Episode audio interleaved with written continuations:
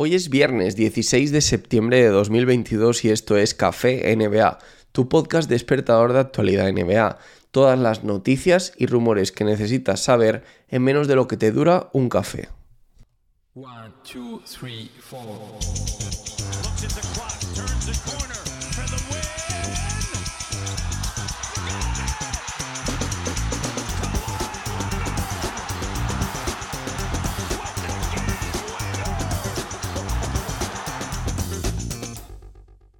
Robert Sarver, el propietario de los Phoenix Suns, ha sido suspendido con un año y multado con 10 millones de dólares después de que se hayan finalizado las investigaciones acerca de los problemas del ambiente tóxico de trabajo que habría generado en los Phoenix Suns. Según las investigaciones que han incluido 320 entrevistas y más de 80.000 documentos donde se incluían emails, mensajes de texto e incluso vídeos, Robert Sarver habría eh, violado en varias ocasiones ese entorno de trabajo seguro, incluyendo vejaciones a mujeres, incluyendo maltrato de algún tipo psicológico a sus empleados, por ejemplo también gritando y acosándoles.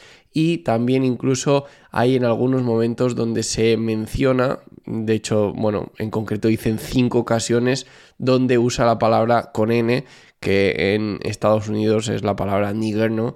que normalmente pues eh, tiene una connotación muy negativa y más con los contextos que hemos tenido últimamente de racismo. Ya pasó también, recordemos, con el dueño de los Clippers. El tema es que estos 10 millones de dólares de multa y el año de suspensión es la condena máxima que la NBA puede hacer a alguien en su entorno, digamos a alguien que esté dentro de esta liga privada que es la NBA, que es algo que no debemos olvidar cuando hablamos de lo que es la NBA y de los castigos que impone y demás. ¿Qué ha pasado? Pues que la sanción no ha gustado a mucha gente. De hecho, eh, jugadores muy importantes de la liga y que además forman parte de la asociación de jugadores y han sido presidentes o incluso lo son ahora, eh, LeBron James, Chris Paul, estoy hablando, han criticado fuertemente la decisión en su Twitter y bueno, pues eh, LeBron James, por ejemplo, decía que no le parecía suficiente, que no hacía falta ni siquiera que, escucha, que se explicara de por qué no le parecía suficiente, que solo había que leer el propio texto, las propias historias que se estaban contando. Eh, luego también Chris Paul ha dicho que esto no se debería volver a repetir, que es de probable lo que ha pasado, que no le parece una conducta que deba pasar como ha pasado. En fin, eh, los jugadores no están contentos, la liga, el entorno de la liga parece que no está contenta y la única opción aquí adicional que había era obligarle a vender. Y realmente yo pensaba que fue así con el dueño de los Clippers, pero parece que no fue exactamente así.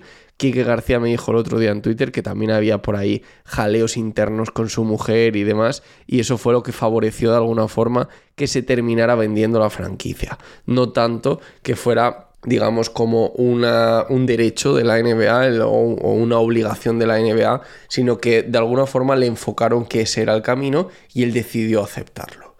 En fin, eh, como digo, mm, aquí queda de momento esto, una sanción de un año, va a tener durante este año que hacer algún curso de buena conducta. Robert Sarver seguirá siendo, al menos de momento, propietario de los Phoenix Suns. Los Ángeles Lakers y Utah Jazz estarían negociando por el traspaso de Bojan Bogdanovic a los Lakers. El alero veterano, ya 18,1 puntos, 45% de acierto en tiros de campo y 39% en tiros de 3 el año pasado, números muy buenos que sin duda ayudarían muchísimo a los Lakers. Estarían buscando de alguna forma el tratar de cuadrar salarios que parece que es lo más difícil ahora mismo por el contexto que tienen los propios Lakers, que realmente es un tema que les está pasando mucho últimamente, cada vez que renuevan de una forma tan bestia la plantilla, pues se quedan sin opciones de hacer traspasos de este estilo, al menos hasta enero y cosas así, cuando pasa ese periodo de protección de los nuevos contratos firmados en verano. Es que ahora mismo prácticamente toda la plantilla es intraspasable, por lo tanto tienen esos problemas para encontrar jugadores que cuadren el salario de Bogdanovich. Hay un dato que me ha llamado muchísimo la atención y por eso lo comparto, más allá de que sea noticia, eh, ya digo que es un dato curioso. Hay 8 equipos de la NBA que controlan 85 primeras rondas del draft, solo durante los próximos 7 años. Entre ellos, Utah Jazz y Oklahoma City Thunder son los que más tienen, con 14 nuevas nuevas primeras rondas de draft para los próximos 7 años, dos por año de media. San Antonio Spurs y New York Knicks tienen 11, New Orleans Pelicans, Indiana Pacers y Orlando Magic 9 y Houston Rocket tiene 8.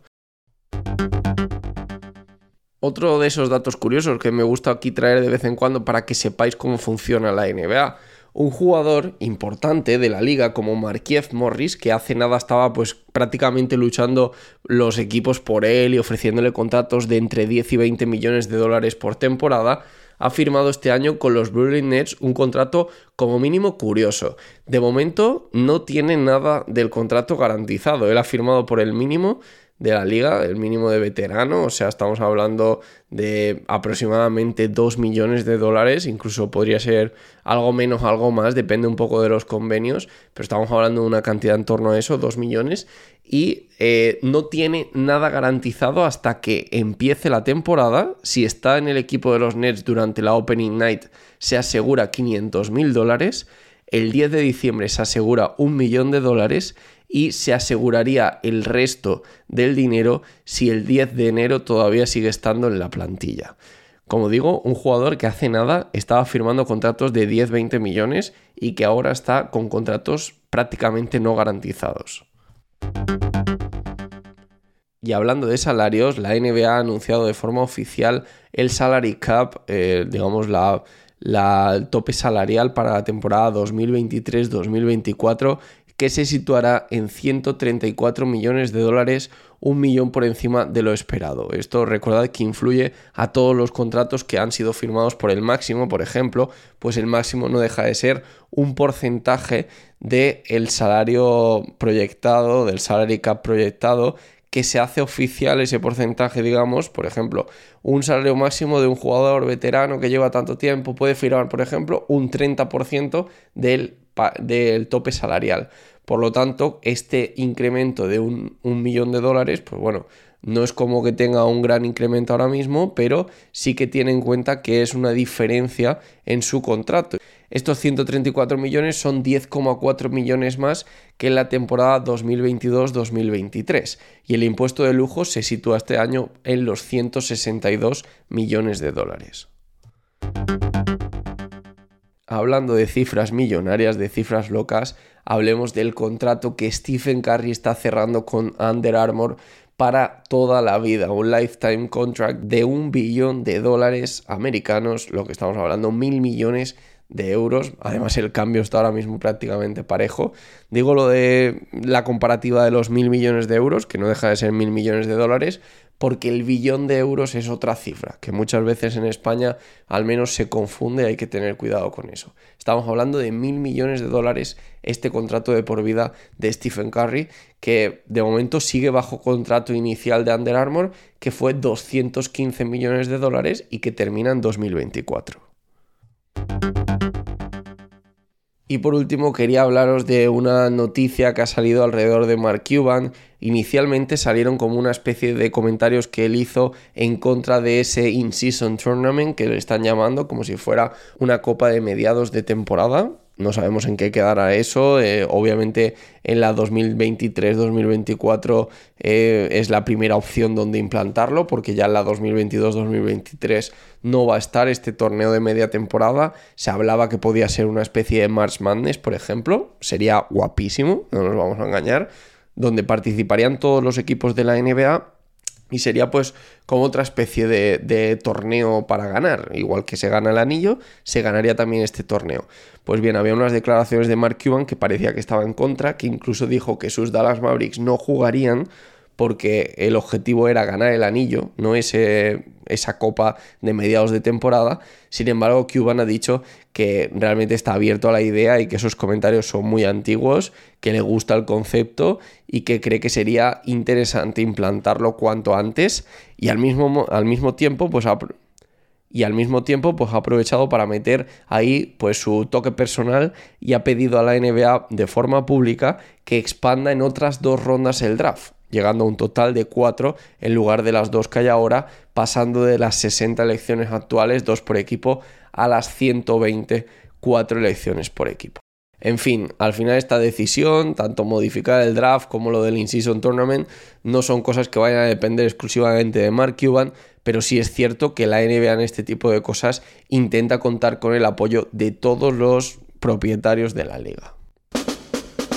Y esto es todo por hoy. No olvidéis suscribiros al podcast si todavía no estáis suscritos, activar las notificaciones para que os lleguen las notificaciones cada vez que suba un episodio nuevo.